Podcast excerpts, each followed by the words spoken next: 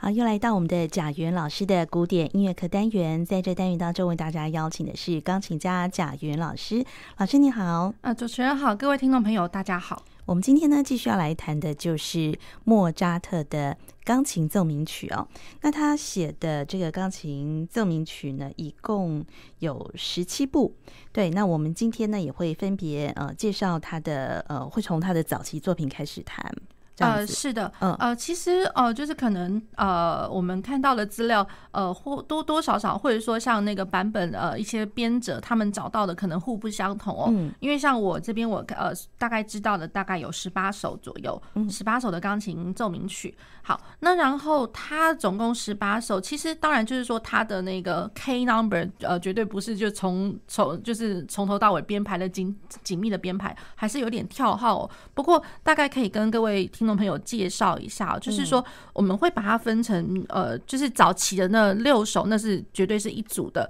因为早早期的六首都会是在一七七四年，还有最后那个第六首那个呃 K 二八四这个是一七七五年的时候，就是在那个时期里面，它同时被出版的。好，那然后呃，早期的这六首的话，基本上都是呃萨尔斯堡的时时候创作的，在萨尔斯堡。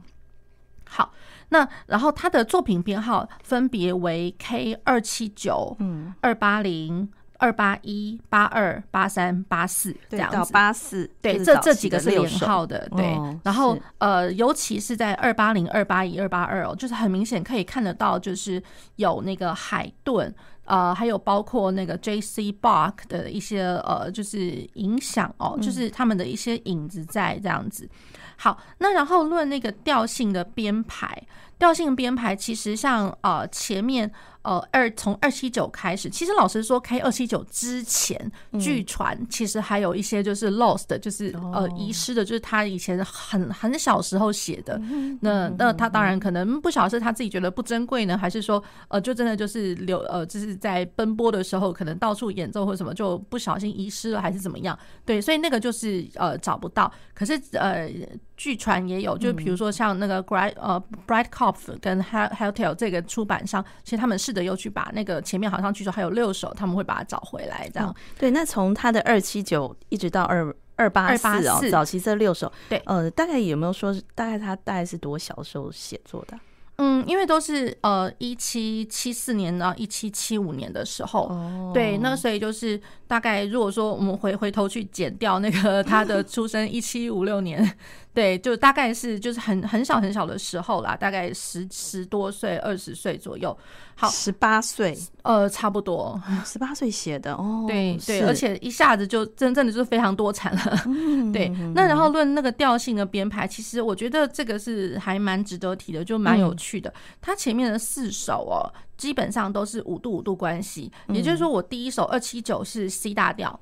然后 C 大调，然后第二首就 F 大调，也就是说我往下数的五度、哦、五度的关系。哦、然后第三首再往下数五度，就是降 B 大调。哦、然后再往下数的第四首，也就是 K 二八二，这是降 E 大调。所以前面这四首来讲的话，就是往下数的五度、五度、五度的关系。哦，很特别，对，很特别。那然后到了 K 二八三跟二八四，它开始用那个升记号的调。也就是说，K 二八三的时候是用 G 大调，嗯，那 K 二八四就是 D 大调。好，那我们现在呢要先介绍给大家的莫扎特的钢琴奏鸣曲是呃 K 二八零这一首。是的，它是 F 大调。嗯、那然后这当然就是说，这个是非常早期的呃六首的钢琴奏鸣曲之一哦。然后大家可以看得到那个海顿的影响。嗯，那然后更尤其就是说，在它的第二乐章，第二乐章是 Adagio 环板。Adagio，那然后中间会有一段旋律哦，就是大概在呃半中间的时候，呃不是在一开始，是在半中间的时候，它因为它三段体，三段体的中间那一段，那其实就会有一段就是蛮蛮特殊的，大家一听到那个旋律就会觉得，哎，这奇怪，怎么似曾相识这样子？那所以就是原来就是说在呃一七七三年，因为刚刚讲 K 二八零是一七七四年。然后在一七七三年的时候，海顿他写的钢琴奏鸣曲，他的 L 三十八的这个作品编号 L 三十八这一首，它的中间的第二乐章，然后我就是觉得非常有趣，所以就是我把这两个音乐都呃带来给听众朋友听听看，这样子可以互相比对一下，因为真的很相似。很像。好，那我们所以我们现在先听的就是莫扎特钢琴奏鸣曲二八零的第一乐章。嗯。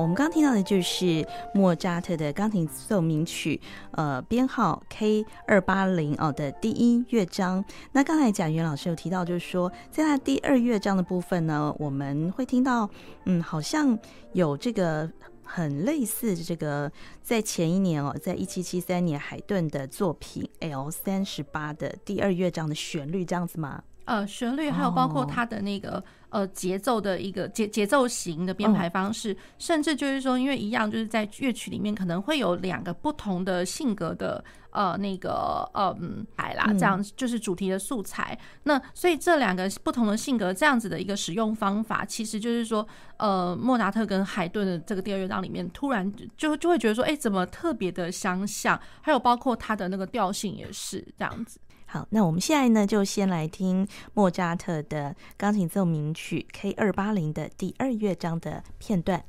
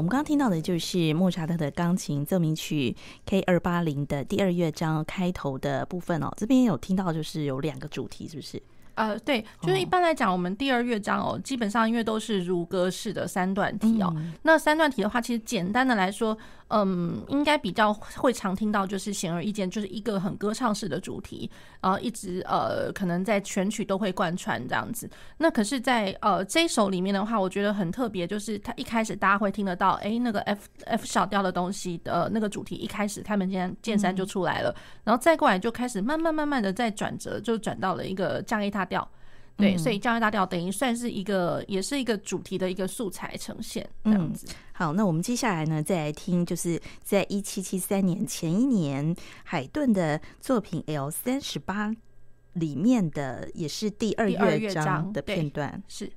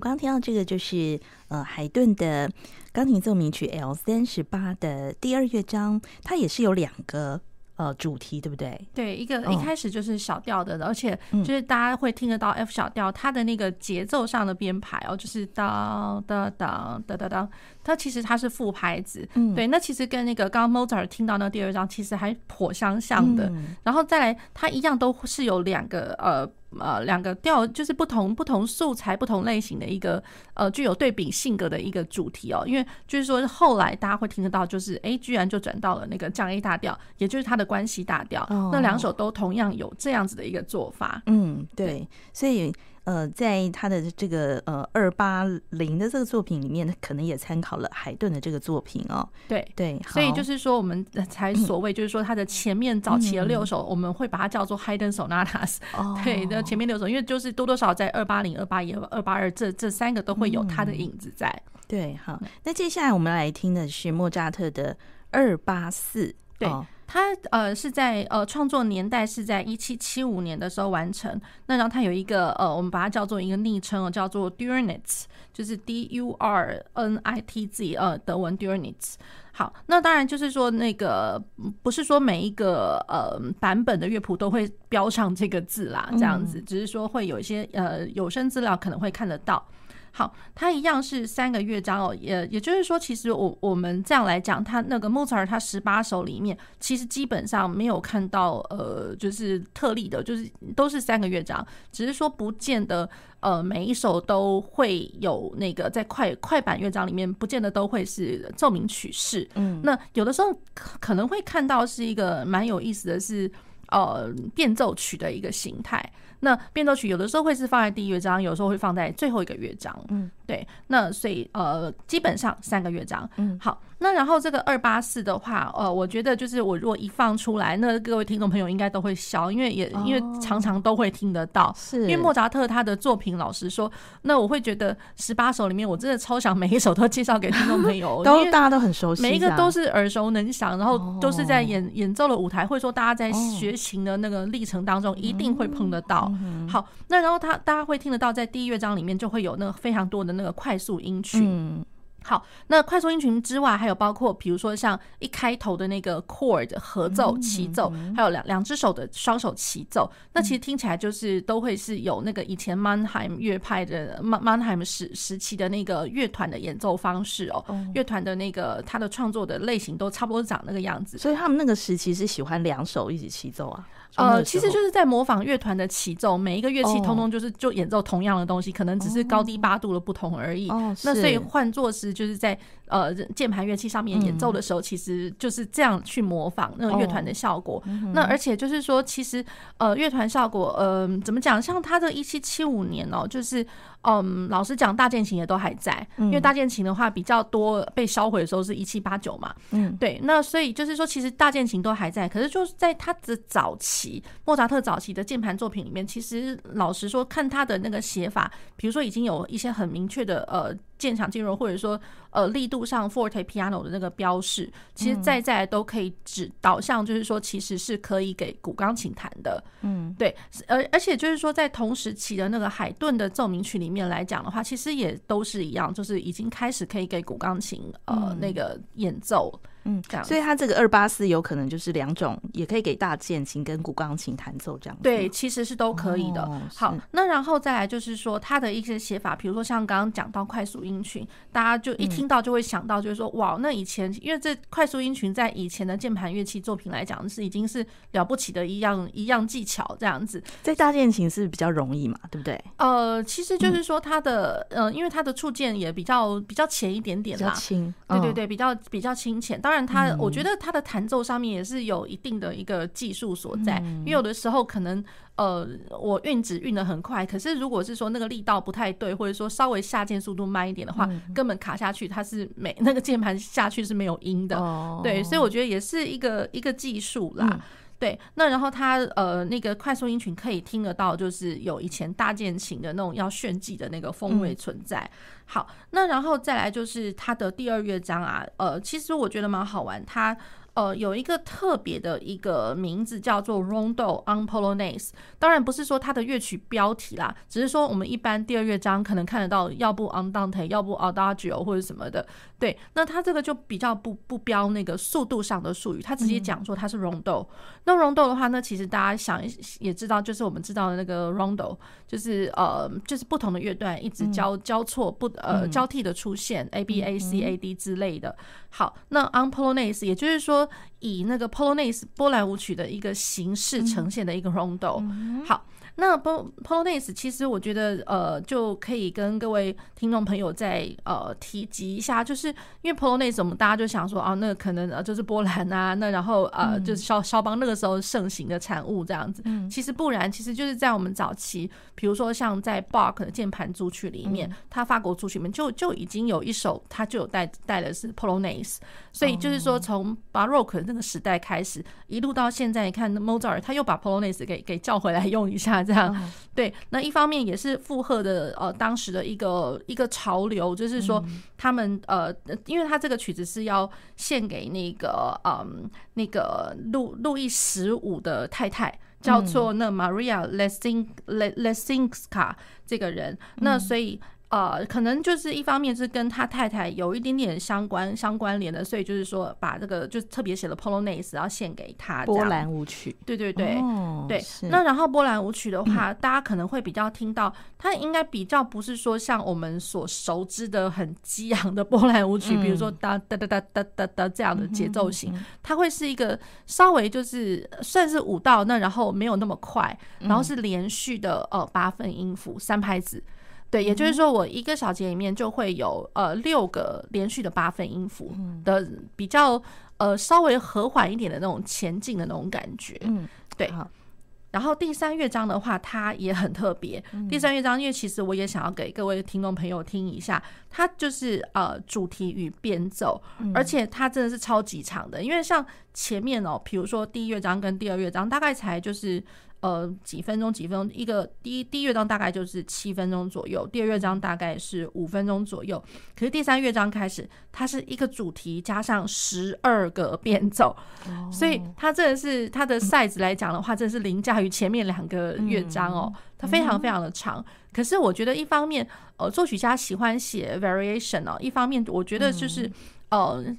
就是去展现他们一个。一个作曲的一个技法，嗯，然后另外一方面就是说 variation，我觉得一方面它也算是一个保存的一个一个用途，嗯，因为其实早期那时候根本没有录音的技术，嗯，那他只好就是把一个特定的一个旋律，他如果真的觉得很喜欢，想要把它保存下来的话，他就会运用各种不同的形式，比如说我写这个编制，或者写给不同的曲类，同样的一个主题，然后就让他一直写，一直写，一直演奏，一直演奏，然后一直这样就是得以保存下来，然后各位就会听得到。在他的第三乐章里面，就是有如歌式的主题，嗯，那然后再来就是开始有一大堆的那个快速音群，真的在炫技的，嗯，对，那然后再过来，呃，中间也会听得到有点像是那卡顿扎的一个部分，那然后还会听得到就是呃最后一个变奏，最后最后快要结束的地方，它根本是一个长动长动曲，那所以你根本找不到地方可以休息。哦，对，所以我觉得，呃，就是因为这样 restless 这样子，就是比较呃找不到地方可以喘口气休息，然后就这样一气呵成的把它结束。哇，好，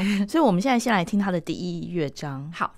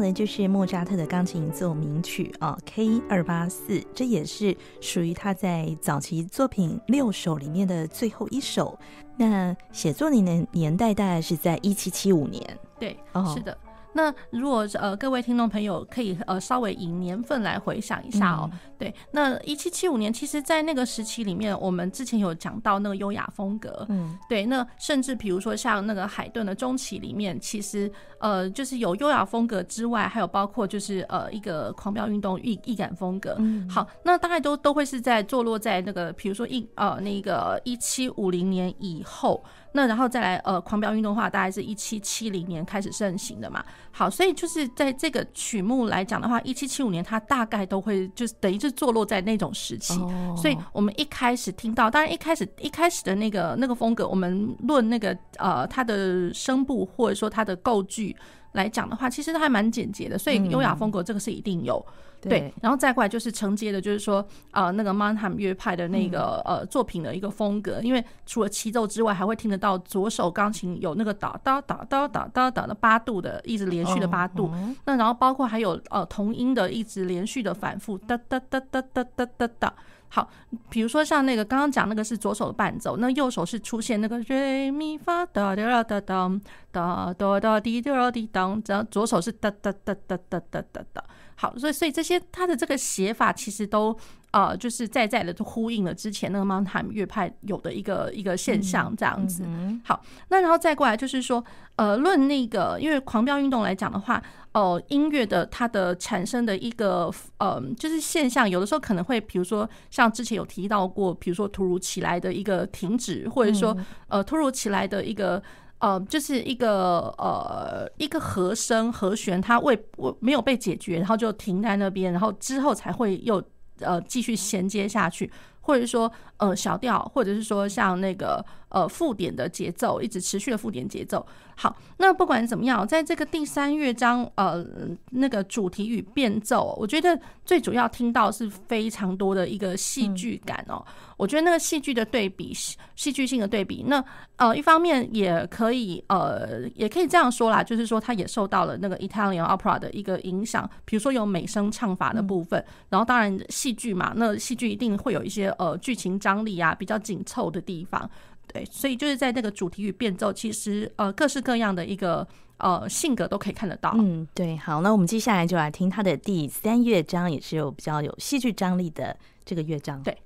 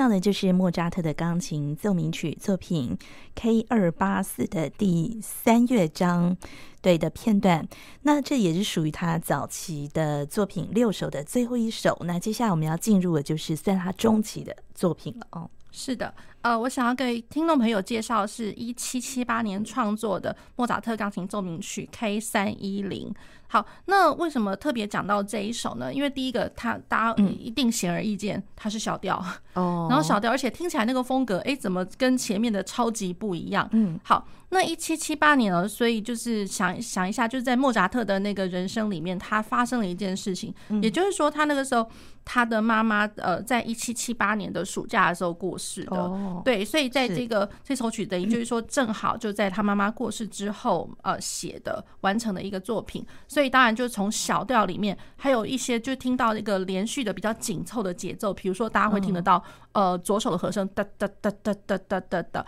而且不是只有单音，是和声，和声式的这样子连续走，那其实听起来就是心心情上面那个波动是相当的大的哦，是对。那然后再来就是说。呃，就是它有一些就是力度上的对比，尤其在它的那个第一乐章的发展部里面，然后还有一些就是呃，就是可能学生们在练这首的时候，那遇前面好都还好，可是遇到那个发展部后面有有一段就是。呃，那个一快速音群，那然后呃，快速音群加上那个呃附点节奏并行，然后有时候可能呃双手可能还要交错一下这样子，嗯、对，那呃学生们可能会听到就就是弹到那边都会呃怎么讲卡住，会会变脸，真的会变脸，突然就前面好像还不错，而这个地方怎么突然秀抖了一下，然后又回来这样子，对，所以它的技术性是一定有的，然后戏剧的张力对比啊，比如说力度的对比，这些也是有的。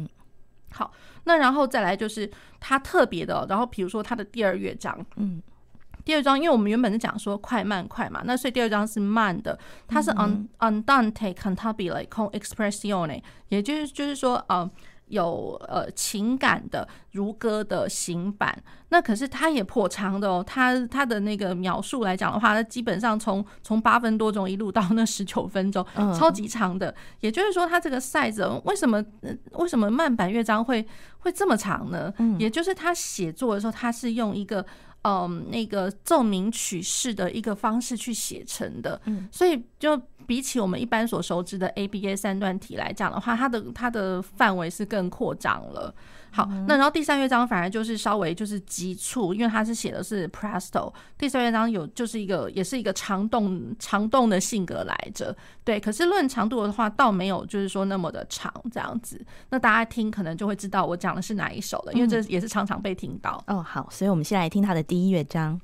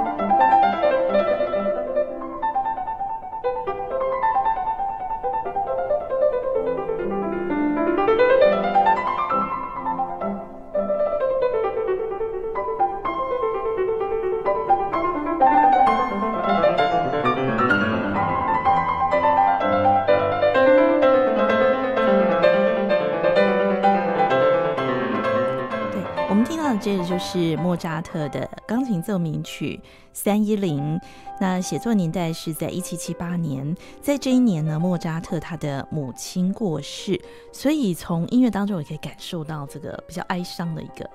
对氛围，对哀伤，然后加上他的情绪波动是非常的大。哦，是对。他的第一乐章，那接下来我们来听的就是他的第三乐章的部分。对，对，他第三乐章是不是老师再跟大家提示一下？呃，大家会听到，就是因为它是二十四拍，嗯、然后它走的非常非常快，嗯、然后它是写的是 Presto。那 Presto 的话，嗯，老实说，就是我们一拍一拍打那个节拍器。我觉得很难去界定啦，就是因为你要去数一二一二一二一二这样的快，可是我会觉得，如果说以另外一个方式去想它，也就是说，我如果是以四个小节或者是以八个小节去数一大句，或者说以一个单位来去计算。就是说我一次就想呃一个八，第二次去想两个八，第三次、第四次三个八，这样这样子的一个小结构句的话，其实它是跑得非常快。嗯，对，是，我觉得应该是要这样来来讲，这样子，好，大家听听看，它是一个长动曲。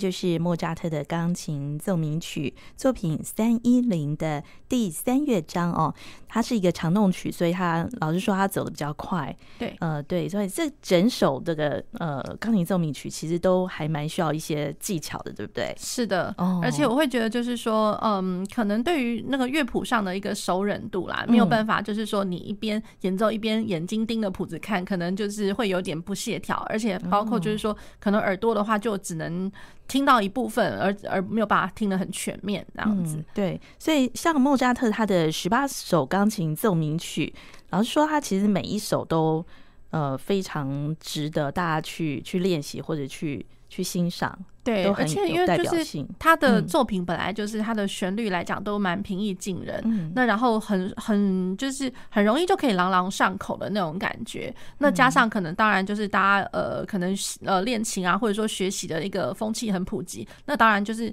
最开始最开始的那个上手的曲目不是海顿就是莫扎特，当然也有包括就是同时期的呃其他的作曲家或者说呃他们的钢琴小奏鸣曲之类的。嗯，对，那所以我觉得就是说我们大家。是这这个他的作品，莫扎特来讲的话，对我们来讲是嗯最最平易近人的，而且是最熟悉，而且也最容易得到取得这些乐谱的。嗯，那有没有说在他十八首的这个钢琴奏鸣曲里面难易度的分别？比方说，嗯，在大概什么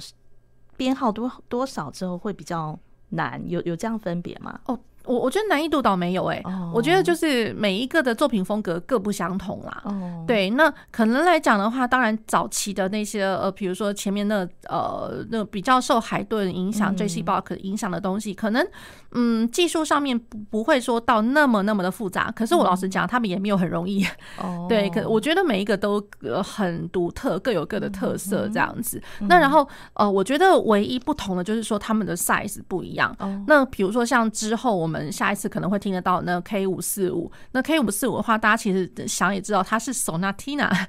对，就就是我们熟悉的那个，对，就是哆咪嗦西哆哆，这首我觉得应该是